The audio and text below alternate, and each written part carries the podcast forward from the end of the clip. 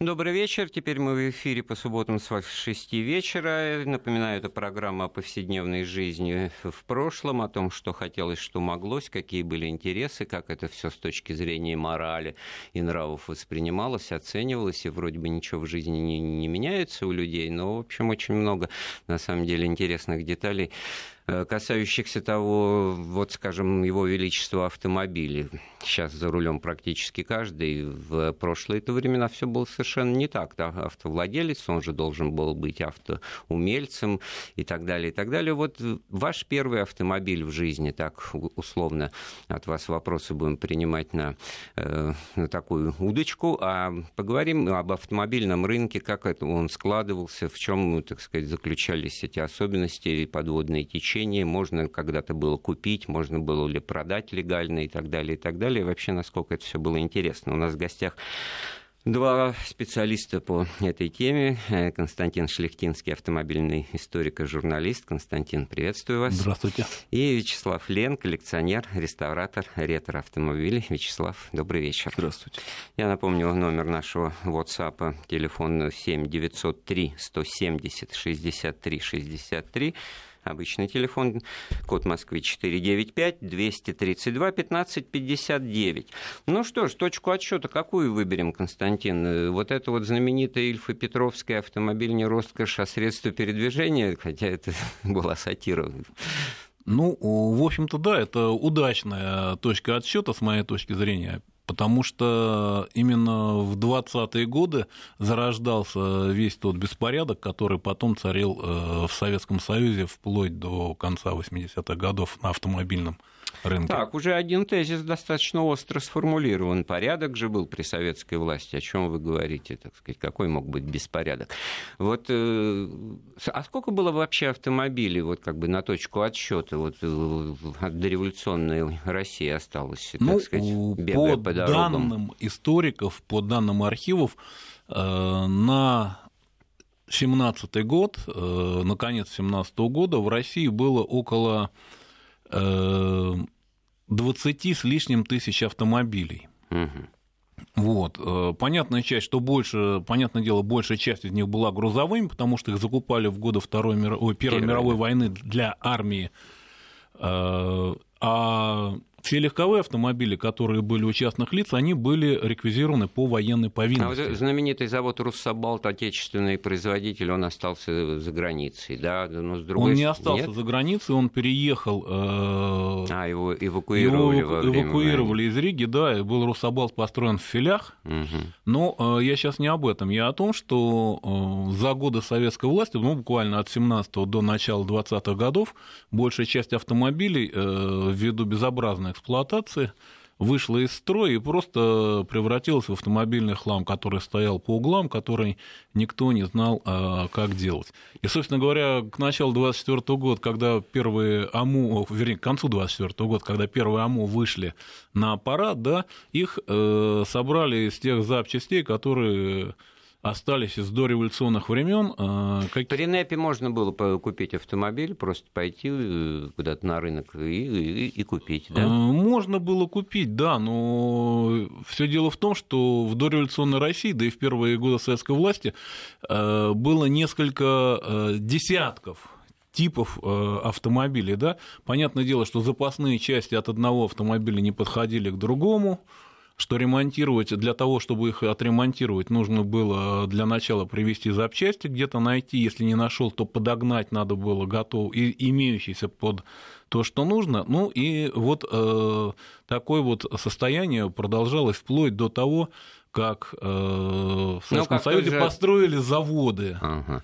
Подождите, а вот э, в какой-то в этот период Остап Бендер вдруг говорит Адаму Казимировичу Козлевичу, говорит, извините, милый Адам, хоть у меня есть миллион, то я не могу вам купить новый автомобиль, государство не хочет продавать его мне, я сугубо частное лицо. То есть э, действие романа значит, происходит в 30-м году, это завершение НЭПа, и вот вам, пожалуйста, точка отсчета. Деньги ничего не значат, так сказать, вы уже не продается. А когда а потом мы очень хорошо знаем, что опять это появилось. Вот когда это ну, опять и почему разрешили? Понимаете, автомобиль э, в советской России – это не просто средство передвижения и не просто роскошь, это статус-символ. Вот если ты достигаешь определенного положения, тебе положен автомобиль, тебе его государство выделяет. А если нет... Это прям как в стихотворении Сергея Михалкова на светофоре машины сидят, значит, в каждой машине люди сидят, в «Чайке» зеленый генерал-лейтенант, значит, в «Волге», значит, шахтер из Донбасса, значит, в «Победе» еще кто-то, значит, инженер, да, и в «Москвиче» врач. Вот москвич, значит, ну вот врач, да, то есть вот это вся социальная, так сказать, градация. Кому-то вот э, Понимаете, положено, не положено, это вот разговор о том, когда э, выделяют, распределяют. Вот сколько разговоров было о том, что Сталин подарил Стаханову значит, автомобиль. Ну и понятно, надо быть Стахановым, 104 тонны угля за смену значит, добыть, и тогда будет автомобиль. Но это не, не система продажи, так сказать, не, не деньги, ничего. Вот как Отнюдь вот этим... это система поощрения наиболее выдающихся граждан Советского Союза. А, ну, кстати говоря, э, могли ведь не только подарить, да, могли разрешить купить за свои вот деньги. Вот это вот уже интересней. А случай, пример можете привести? Да, конечно. Был такой известный э, писатель Михаил Михайлович Пришвин, да, э, он писал в основном о природе, о философии, о взаимодействии человека с Богом и так далее. Ну и э, в один прекрасный момент, когда он почувствовал, что не может больше ездить на перекладных на охоту, наблюдать за животными, он попросил э, через, опять-таки, э, писательскую организацию себе автомобиль выделить. Ну, ему выделили автомобиль, он поехал э, на Горьковский завод его получать, приехал, э, ему говорят, вот э, стоило это порядка, если не ошибаюсь, сейчас где-то около 15 тысяч рублей – Ему говорят, вот есть автомобили черные, как у всех, речь идет о ГАЗ, э, об Эмке. Угу. Есть автомобили э, черные, а есть синие, но синих 10 штук, и они для челюскинцев. Хотите синий, но надо дать сверху. Э, он Ах, вот даже помялся, так, помялся и говорит, да нет, мне бы черный. И все, и с ним больше к нему интерес потеряли, разговаривать перестали. И даже кузов тот, который э, должны были поставить на его автомобиль, чуть было не поставили на другой. Вот. А вообще он подметил, что в принципе можно было заехать на завод на старом автомобиле и за соответствующие деньги выехать на абсолютно новом, с теми же номерами, со всеми делами. Нам уже пишут, вот наш первый с папой авто, москвич АЗЛК, 2140, 81 года выпуска, прослужил нам 21 год. Ремонт только самостоятельный, зато научил меня ремонтировать любую механику на любом авто. Спасибо, Александр. Вот спасибо, Александр, потому что я с детства усвоил для себя мысль, что, значит, э, обладать обладать машиной, это значит обладать желанием, способностью, умением и так далее, лежать э, под ней, постоянно что-то в ней, так сказать, ремонтируя, копаясь, и, и это, так сказать, примета особого, так сказать, состояния. Ну, потому, вот, э, так сказать, имеешь лошадь, значит, соответственно, тоже уже близок к этому коневодству. Да? А вот так вот, как сейчас, в машину, в которую, так сказать, во внутренности не залезают, это вот не было никогда. Да? Или все-таки, так сказать, вот какой-то уз, узкий срез вот такого э, рода автовладельцев, потому что все равно надо же было иметь э, деньги для того, чтобы ее купить. Но Пришвин все-таки, так сказать, там о природе напубликовался, и деньги у него были, надо было получить разрешение. А дальше-то уже, ну, давайте, так сказать, послевоенное время. Во-первых, появился большой, э, так сказать, сегмент трофейных машин. Да? Я вот в детстве помню, так сказать, стояли и бегали еще всякого рода хорьхи там и так далее, и так далее. Что-то, так сказать, даже вот союзническое. У одноклассника папа был военный, у него был, как он называл это, Бьюик. Бьюик стоял вот в первом Красносельском переулке, ветхие двухэтажные деревянные дома, стоит такая размахайка, значит.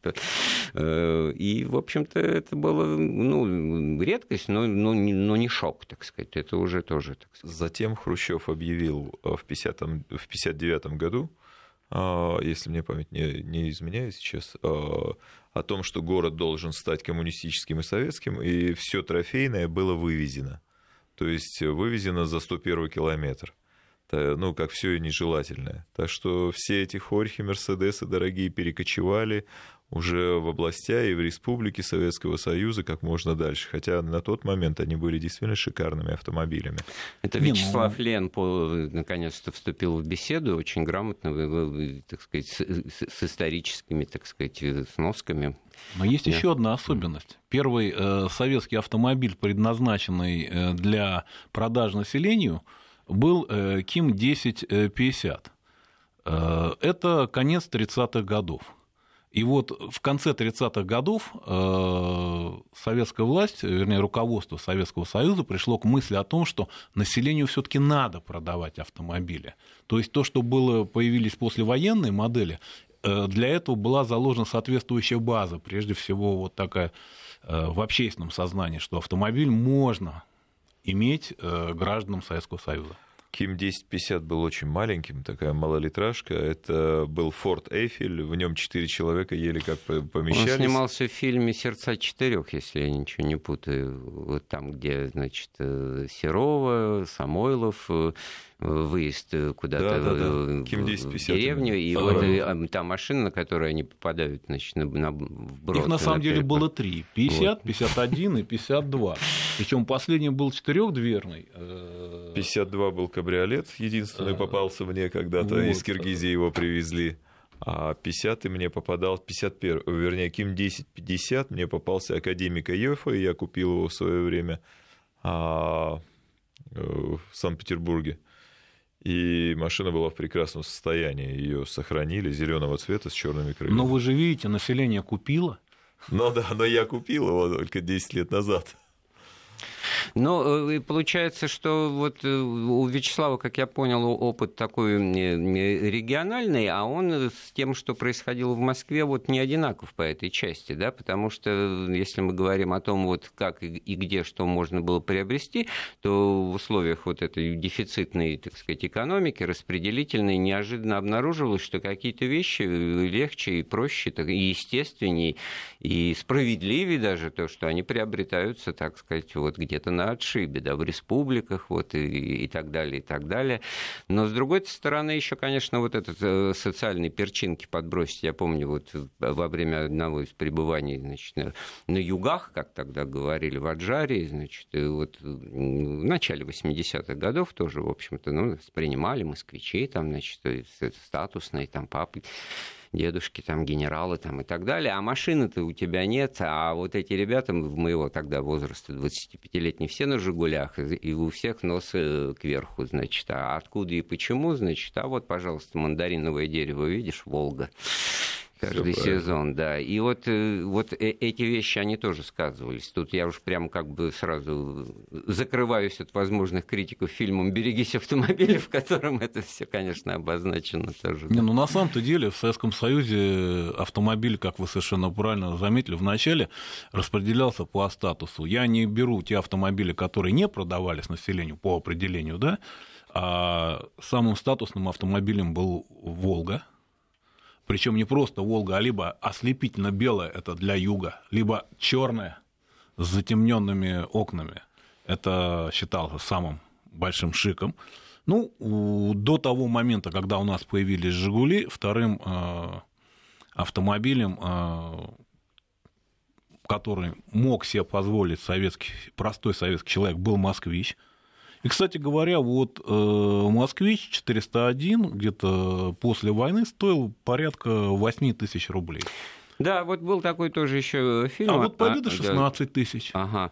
Вот это вот давайте вот об этих э, цифрах и ценах тоже поговорим, потому что, ну, просто тоже достаточно известная картина, где Вицин там играет такого, так сказать, странного человека, значит, я, она вас любит, называется, значит, там, не будем пересказывать перипетии сюжета, но, в общем, ему надо срочно купить автомобиль, чтобы соответствовать статусу, значит, в глазах любимой девушки, и он это делает, и, в общем, достаточно убедительно это показано как-то. В какую-то комиссионку он приходит, там, значит, чего-то подходящего не нашлось, и по деньгам. А вот у выхода из комиссионки какой-то товарищ ему, значит, там что-то нашептал, они куда-то в подворотню сходили, и он выехал на вот этом вот москвиче, о котором Константин рассказывает, и, в общем-то, там даже где-то звучала цифра 7 тысяч. 7, 7 тысяч. Это до реформы 61 года, потом это 700 рублей, значит, в 50-е годы средняя зарплата была еще меньше, чем, значит, она там до, до тысячи-то не, не, не доходила. Но, в принципе, из сбережений, если уж все,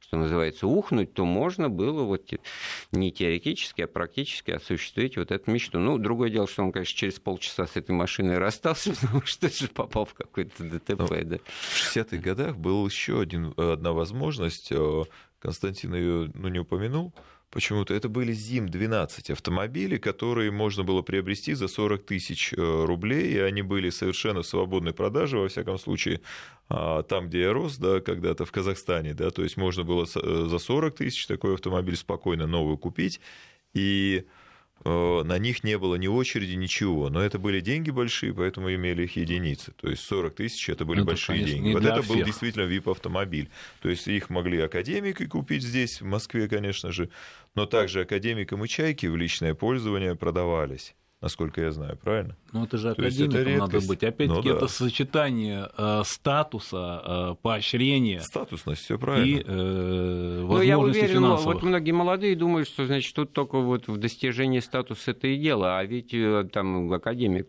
условно говоря, один из сотни из тех, вот, которые вот как бы и хотят, и жаждут, и себя за рулем увидеть, да, вот, а не говоря о том, что их самих по, по себе мало, да, поэтому вот была ли тогда вот когорта, каста или как угодно назвать людей, которые, в общем-то, вот действительно осознанно хотели обладать и жаждали обладать автомобилем, только вот потому, что это вот все тоже привлекает. Были целые республики, то есть у которых была цель э, черную Волгу иметь, то есть это это вот где-то ближе как... к мандариновому дереву, да, о котором так как я, я говорил. Все-таки да? кавказский немец, имею какое-то отношение к этому региону.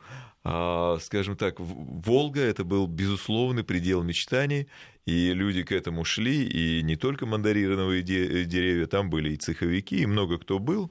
И, в принципе, на Кавказе очень хорошо жили и имели эти Волги. Так же, как и лицо Советского Союза, Прибалтика. Там очень богато жили люди и тоже огромное количество вот э, Но вот, а как они советских. не боялись, потому что ведь общее такое впечатление о тех временах, там не только потому, что там ОБХСС, КГБ там и прочие правоохранительные органы, это все на виду, машина, она же как бы вот в известном смысле для того, чтобы, так сказать, этот статус демонстрировать, ее, так сказать, не, не спрячешь, да, вот, и, и тогда возникал вопрос, а откуда деньги, почему, и, и, и не боялись, все это было как бы... В то время частные дома, например, стоили огромные деньги, да, то есть, там, ну вот где я жил, стоили 50-60, вот у меня дедушка, прадед мой умер а, в Хасавюрте, дом его стоил 70 тысяч рублей.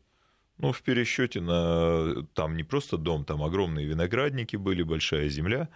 И а, там очень много было, и купили несколько «Жигулей» в результате на эти деньги, еще куча денег там у родственников осталось. Так что возможности были. Но это все вот из Но это денежные возможности. Да. А теперь э, я бы хотел несколько слов сказать о том, насколько это было возможным физически приобрести автомобиль, потому что советская автомобильная промышленность в лучшие годы выпускала около э, миллиона автомобилей, ну там плюс-минус, да? Э, это а в жил... какие времена? Э, ну, уже это... после ввода э, Тольятти, да? Ближе, уже после ввода Тольятти, разумеется, ближе к 80-м.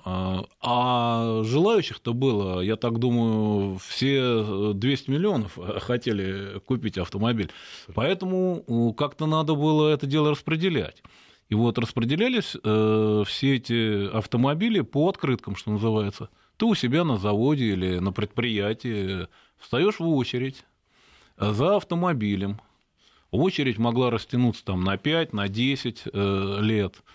Конце концов тебе э, приходила открытка, что вот товарищ такой-то имеет право пойти и купить автомобиль. К этому времени, э, за 5-то, за 8 лет, пока ты стоишь в очереди, деньги, конечно, накапливались. Если не накапливались, то а одалж... же, одалживались у знакомых, да? у друзей, у родственников. Э, и потом шли все в магазин. Но факт то, что надо было всю сумму выложить сразу, и сразу. сразу. А еще тебя, значит, на входе вот э, в это помещение встречали люди, которые, значит, э, знают, что у тебя есть эта открытка, просили ее, значит, каким-то образом... «Жигули» мы с отцом покупали за 8200 новую, тут же, выходя из автомобиля, подходили люди, предлагали... Ой, выходя из магазина, когда мы выгоняли новую машину, мы не раз покупали это, делали, как бы, и 16 тысяч рублей предлагали. То есть вдвое Тут больше. же, вот прям ворота открываются, 16 тысяч рублей. Ну, а сегодня, когда машина за ворота дилерского центра выезжает, она сразу теряет процентов 20, как минимум. Тогда дважды увеличилась. Вот парадокс эпохи. А вот сам по себе процесс э, того, что, ну, вот как «Берегись автомобиля», каждый, у кого нет автомобиля, мечтает его купить, а каждый, у кого он есть, мечтает его продать, и не делает это только потому, что, продав автомобиль, останешься без машины. Да? Насколько был сложен этот э, вот э, процесс, так сказать, вот Э, продажи, перепродажи. Ну, реально сложный, а реально сложный, потому что, ну, во-первых, э, скажем так, вот э, пять с половиной, около пяти с половиной тысяч рублей стоила 21-я «Волга» Ну да, мысль время. о том, что пять с половиной тысяч рублей стоит без присмотра, это Вот. И зарплата по Советскому Союзу средняя 120 рублей – и вот э, можно посчитать, э, сколько надо работать, чтобы не есть, не пить, чтобы приобрести эту «Волгу» одному человеку. Константин, у нас есть звонок, давайте послушаем. Ренат, Ренат. Да, добрый, Здравствуйте. Добрый вечер. Добрый вечер. А, вот хотел как бы рассказать свою историю. В 88 году работал на станции техобслуживания «Волги». Была такая станция, э, получается, на Дмитровском шоссе. А, Константин и... кивает в абсолютной правде, так сказать, история подтверждает. Да, да, конечно. Это, получается, была гарантийная станция. И в 1988 году я оказался участником такой вот интересной истории. А, работая там, ко мне обратился а, человек, который захотел купить «Волгу». И буквально через некоторое время один из клиентов изъявил желание продать. И я состыковал вот этих двух товарищей и вместе с ним отправился в Южный порт. Цена тогда машины была, это 88 год, 20 тысяч рублей. Не новый, а, да. И угу. в итоге получается, что покупатель кинул продавца. И э, очень большая заварушка была. Но в итоге, получается, машину все-таки вернули. Один из покупателей был армянской национальности, а продавец грузин. Вот такая как бы была история. Ну, понятно, Интересно. хотя только можно догадываться, как, взяв деньги, так сказать, и не отдать машину, достаточно, так сказать, э, сложно. Обычно это как-то Не, ну на самом деле была масса схем э, подобного рода покупки машин. Э, иногда продавец с покупателем договаривались заранее, приходили, просто оформляли через комиссионный магазин сделку, выдавая определенное количество денежек работникам магазина. Э, иногда э, какие-то другие схемы были. Иногда, выехав из магазина, вот как Вячеслав говорил, тут же отъезжали в сторону и продавали. А еще можно было купить, э, купить лотерейный билет и выиграть либо в лотерею ДСАФ, либо в обычную лотерею. Выиграть автомобиль. А... Это было самое крутое. Но, Но за 30 копеек или за 50 да. копеек выиграть и... автомобиль э, ценой в 5-7 тысяч рублей, это было, конечно, замечательно. Я знал такого человека, кстати, кто выиграл такой автомобиль. В и он продал, да, он продал свой билет в две цены автомобиля. Билет.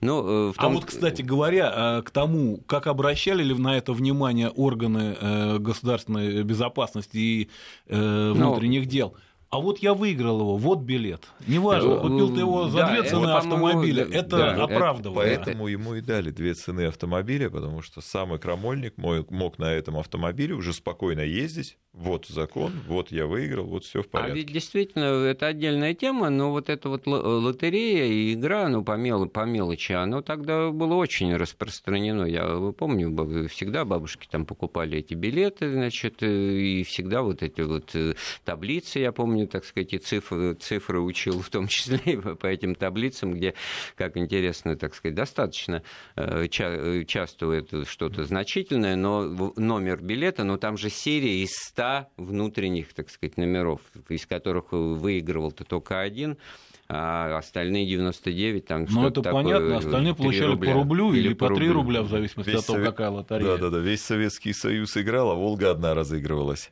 Ну, не, нет, нет, нет, не одна, не одна. Я помню, штуки 3 или 4 в таблице было «Волк», э, вот во всяком случае в 60-е годы. И каждая из них э, стоила 5546, э, по-моему, рублей и 45 копеек. Вот 45 копеек меня все время в трепет приводили при этом. Ну вот вообще, как бы так сказать, обобщая ситуацию, вот у государства такое впечатление советского, у него никогда не было в, в планах значит, обеспечить вот э, этот рынок, что называется, по правилам спроса и предложения. То есть, Это вот, неправда, не, в планах было. Было все таки Конечно. Да? Потому что вот создавалось впечатление, в том числе, так сказать, вот из всех идеологических, так сказать, высказываний руководства, что это, в общем-то, не цель нашей экономики, чтобы у каждого был автомобиль. И города под это не, не, не строились, не, не эта инфраструктура не создавалась. Это вот именно для зажиточной части населения или все таки э, было как-то по-другому? Нет, на самом деле, если бы было иначе, у Фиата бы никто вот, об этом, не покупал вот, об завод. этом мы поговорим через э, несколько минут. Сейчас сделаем перерыв на новости. Напоминаю, у нас в гостях автомобильный историк Константин Шлехтинский и коллекционер-реставратор Вячеслав Лен. А, продолжаем разговор об истории автомобиля, об истории, как бы так сказать, оснований для владения им, о том, как его можно было приобрести, как расстаться и вообще, что это была за головная боль или, так сказать, предел мечтаний. У нас в гостях эксперты Константин Шлихтинский и Вячеслав Лен. Наш телефон 232 15 59, код Москвы 495. СМС-сообщение мы принимаем на портал с номером 5533 в начале сообщения слово «Вести». И WhatsApp 7 903 170 63 63. Вот, кстати говоря, нам пишут, был сосед-врач, ремонтировать машину боялся как огня – отец сделал ему все. Так что далеко не все сами ремонтировали. Но это к вопросу о специфических связей, связях, которые возникали, которые, ну, в общем-то, так сказать, в хорошую дружбу перерастали. Еще одно сообщение. Здравствуйте, у моего деда после войны на Дальнем Востоке трофейным, трофеем был мотоцикл с коляской, которая находилась слева. Слева это, наверное, что-то англоязычное. О, да? Японец. Японское, которое Рико тоже... или Кураганы. Вот Вячеслав сразу, так сказать, уточнил. На сайте Мотомира можете посмотреть эти мотоциклы.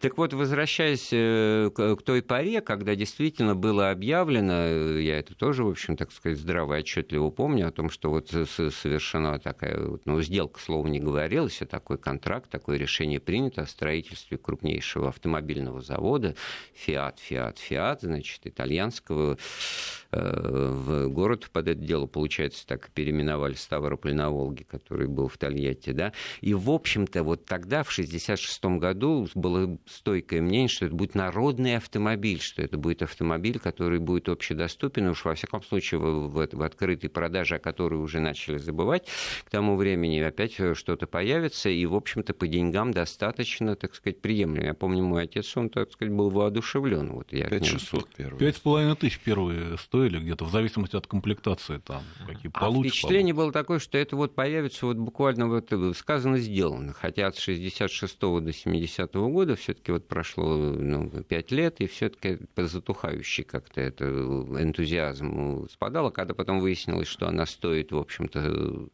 достаточно столько же, сколько вот эти знаменитые 5500, значит, «Изберегись автомобиля Волга», то уже, конечно, так сказать... Но Гитлер перед войной у всей нации собирал по 5 рейсмарок на постройку автомобиля Volkswagen. В результате началась война, и они строили да, военные автомобили. Так что было еще веселее. Нет, но в Советском Союзе э, с гражданскими легковыми автомобилями вообще была беда. Мне вот рассказывали э, люди, которые ну, вполне достойны доверия, что в середине 60-х годов дело дошло до до того, что директора крупных заводов на совещание в главк э, приезжали на грузовых автомобилях, потому что легковых на всех просто не хватало. И вот среди совещаний, говорит, э, человек рассказывал, раздается голос секретаря, типа, товарищи, кто оставил свой автомобиль номер такой-то на стоянке, он загораживает выезд там всему главку, всему министерству. Да вот тоже вот эти вот... на МАЗе, наверное, да? Ну, приезжали, да, на газах, на МАЗах. Ностальгическое в детские годы обращение, не знаю, наверное, не только свойственно мне.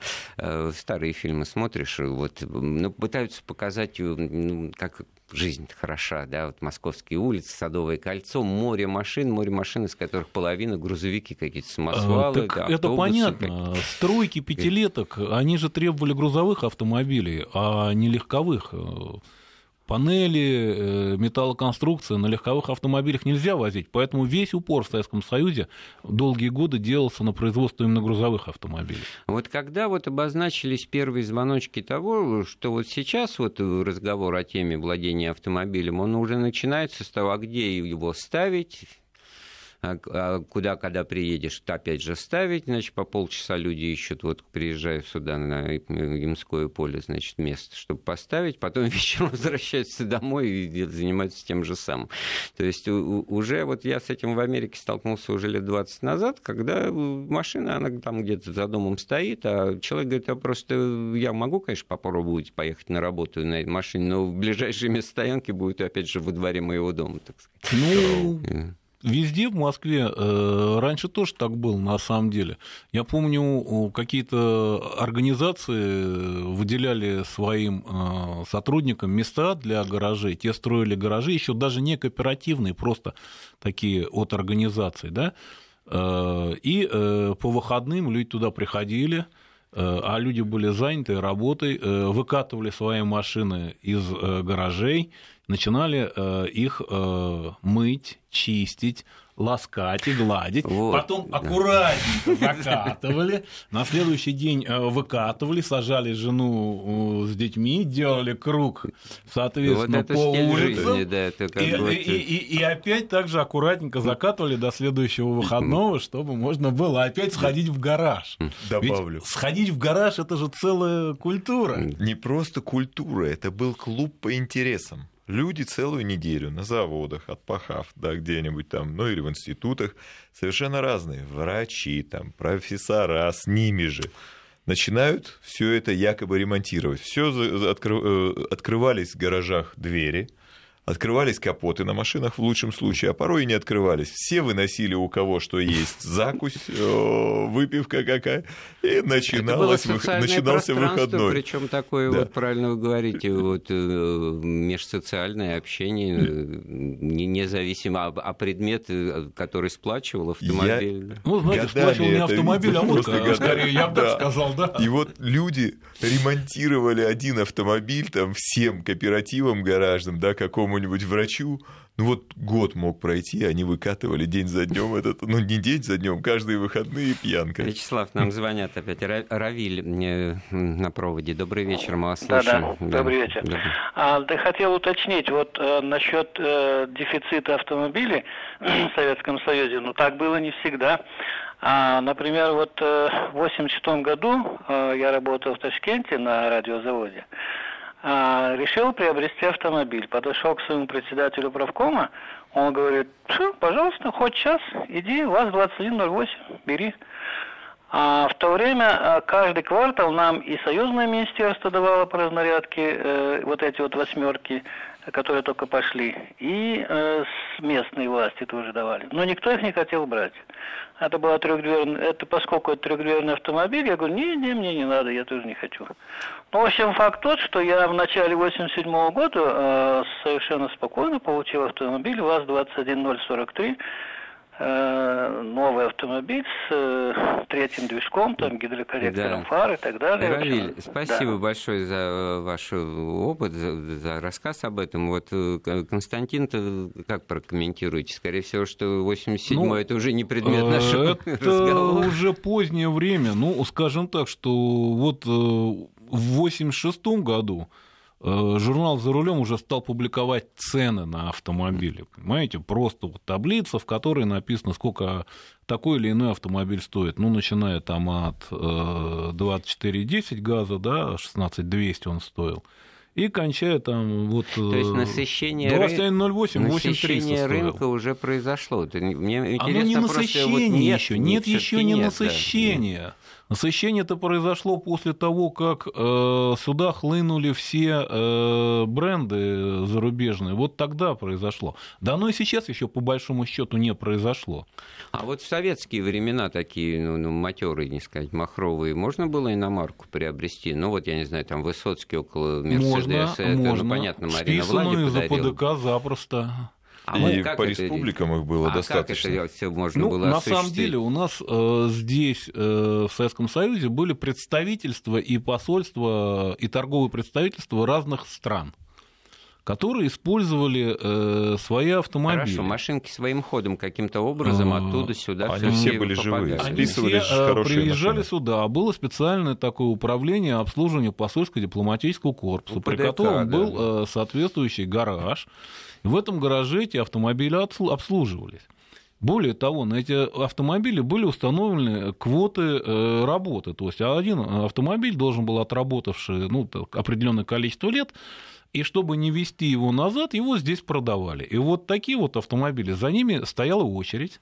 Их могли купить э, некоторые люди. Артисты, в первую очередь. Э, ну, скажем так... Первого звена богемные люди, которые хотели купить такой автомобиль. Ну, кстати говоря, не только артисты покупали, дипломаты Но это покупали. достаточно как бы загадочно, туманно слово артисты вообще имеет много прочтений, так что можно было бы и не переспрашивать, не уточнять. Дипломаты... Но на самом деле это очередь из тех, кто уже, как, конечно, без Состоялся, очереди. скажем так. Очередь для тех, тех кто, кто без очереди. Да. Очередь из тех, кто без очереди идет, mm. да, потому что это все-таки был момент какого-то социального лифта, и надо было обладать каким-то а вот суть, суть этого обладания, это вот, ну как вот его величество, так сказать, блат, какое-то знакомство, какие-то неформальные связи, или это вполне себе какие-то, так сказать, нет, нет, правила нет, игры, только расписанные, я не знаю, там, решением да. райкома партии, так сказать. Только когда по знакомству, я думаю, потому что райком партии это тоже чьи-то знакомые. Ну да. В Южном порту находился этот магазин, где автомобили реализовывались. То есть и там были и Мерседесы, и что угодно. То есть и мы про дипломатов упомянули, да, то есть э, дипломаты наши э, могли привезти из-за границы такие автомобили. А, ведь то есть... еще был такой, так сказать, канал доставки и проникновения сюда всего и вся, так сказать, ну, от джинс там до... Я до, сейчас до, еще одну вещь вспомнил. Морякам разрешалось да, привозить морякам. автомобили. Угу. Причем они покупали Volkswagen Жуков очень часто в Европе или где-то Э, за пределами Советского Союза, грузили на свой корабль, э, доставляли бесплатно, а покупали за 100 долларов. И таможни не было на них вообще никакой. Вот, Ноль. привозили, и здесь ездили на них какое-то Ну, время. ведь понятно, что вторая, третья ездка, поход так и так далее, уже понятно, что человек везет для перепродажи. А нет, никого там, не волновало, ему положено раз в год. Да, да, да. То есть э, в этом смысле ты не подкопаешься. Э, Константин, вот и э, Слава, вы так вот вкусно про гаражи откликнулись люди. Значит, для меня сегодня поход в гараж – это культура. Все правильно. Не-не, это было красиво. Это годами люди собирались, общались, знали, у кого когда дети какие родились, там все праздники праздновались. Но это целый Ну, это эскапизм своего рода Союза. был, конечно да, же. В порядке самокритики перед перерывом бестолковая программа качует с одной радиостанции на другую, не качует по времени, но на одной радиостанции, причем в авторском одном и том же исполнении. Вам что, эфир? Ну, вы, человек слушает ну и говорит, что не надо слушать, да? Очень показательно. Ну что ж, прервемся ради этого случая на новости. Напоминаем, мы говорим э, об автомобилях, об автомобильном рынке сегодня с Константином Шлихтинским и Вячеславом Леном. Наш телефон 232 15 59, код Москвы 495. У нас есть звонок. Сергей, пожалуйста, мы вас слушаем. Э, добрый вечер. Добрый вечер. Я еще такой момент вспомнил про автомобили интересный, когда автомобиль, как в это потом в фильме отражено было в известном, становился настоящим яблоком раздора – я помню, служил на Украине в очень-очень большой э, воинской части соединений, очень большом. И вот пришло э, по разнарядке два автомобиля купить. Один забрал командир соединения по политчасти себе, без очереди. А из-за второго развернулась ну, такая битва, прям кино можно снять. Один говорит, я куплю, потому что я первый в очереди. Ему говорят, нет, у тебя уже есть автомобиль. положен мне, потому что я там афганец. Другой говорит, нет, мне положен, потому что я многодетный. Четвертый говорит, нет, нет, потому что я... То есть как у Рязанова в фильме «Гараж». То есть переругались вот все абсолютно там из-за того. То есть еще вот становились машины, которые по разнарядке давали, и яблоком раздора таким. Да, спасибо, Сергей. Очевидным образом это все, наверное, и напрашивается. Так вот эта вот пастораль, которую кто-то, так сказать, первым делом пытается обнаружить в прошлой жизни, она на самом деле вот вещь хитрая. В том числе и для этого и программа, если уж так я держу в уме. Давайте вот поговорим о том интересном, так сказать, о той интересной метаморфозе, когда вот на каком этапе у нас в стране возникли такие люди, как Вячеслав Лен, который собирает именно и реставрирует старые автомобили. То есть вот это вот а, осознанное отношение к автомобилю как ну, к какому-то социокультурному артефакту. И, в общем-то, а, а, у вас этот интерес, он откуда произрос? Вот от желания обладать автомобилем, ее водить, или уже с самого начала это было что-то ну, вот отношение другого рода? Из-за того, что я э, очень часто большой любитель, вернее сказать, журнала «За рулем», сзади всегда находились картинки а, Александра Захарова, красивых автомобилей, которые, ну, безусловно, очень мне нравились, да, старинных автомобилей. То есть, и вот он буквально, Александр Захаров, а, и, так скажем, воспитал во мне, ну, вот такое восприятие старинных автомобилей, это во мне лично. А что касается в Советском Союзе, как это все началось,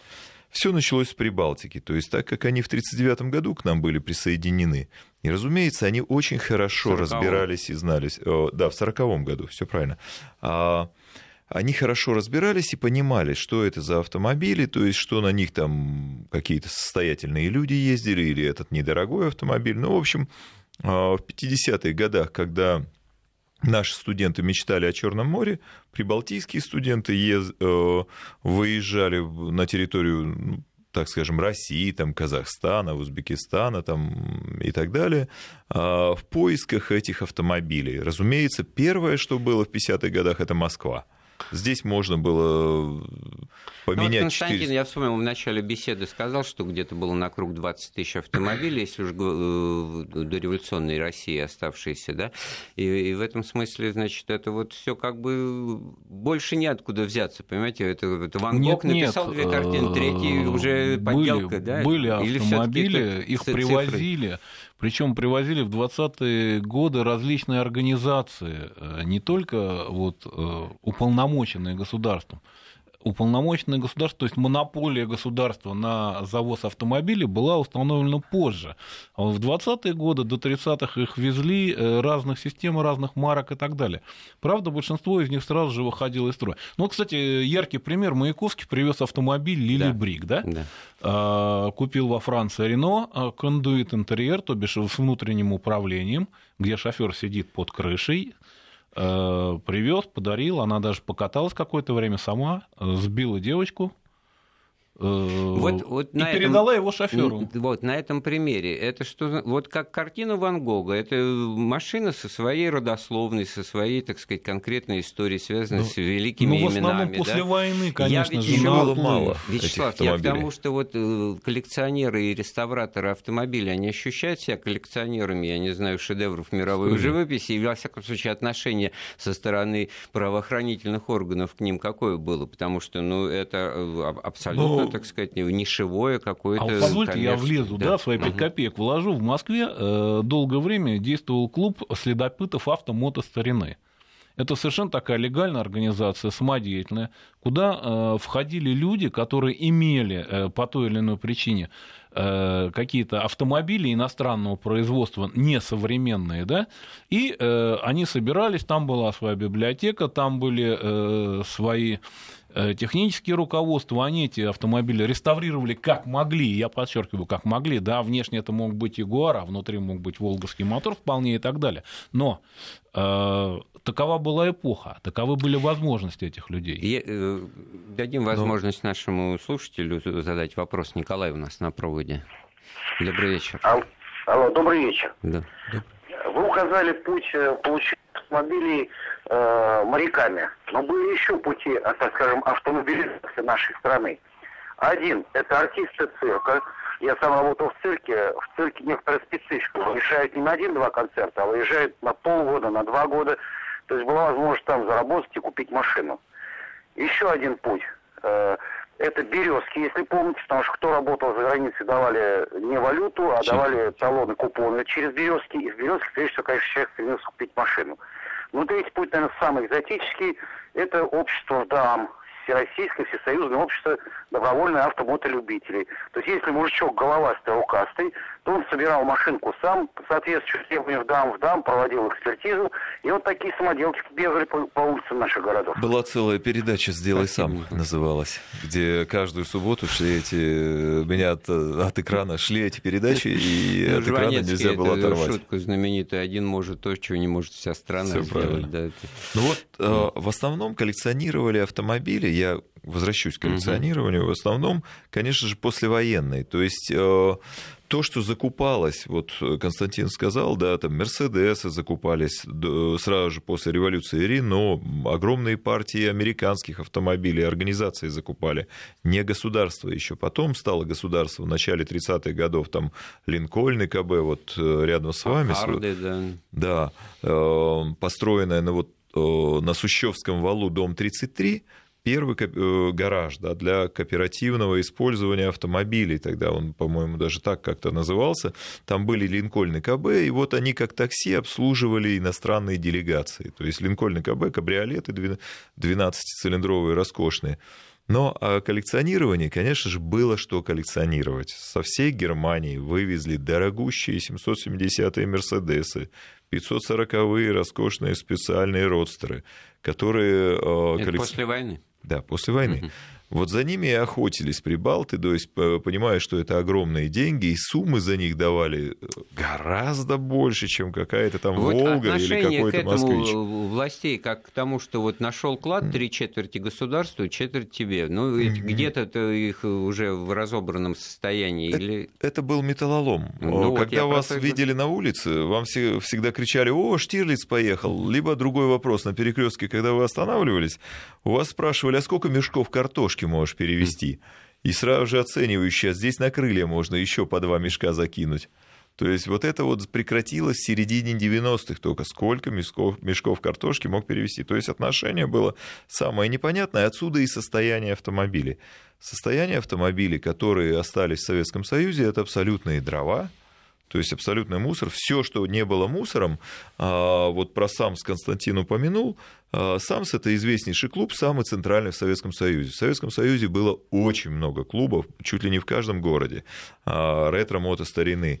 Так вот, они писали в этот клуб, руководил клубом Лев Михайлович Шугуров, и автомобили – адреса автомобилей там, в Узбекистане, Туркменистане, там, ну и всей России, разумеется, тут же уходили прибалтам. У них были хорошие отношения, прибалты ехали, выкупали, то есть здесь ничего у них не оставалось.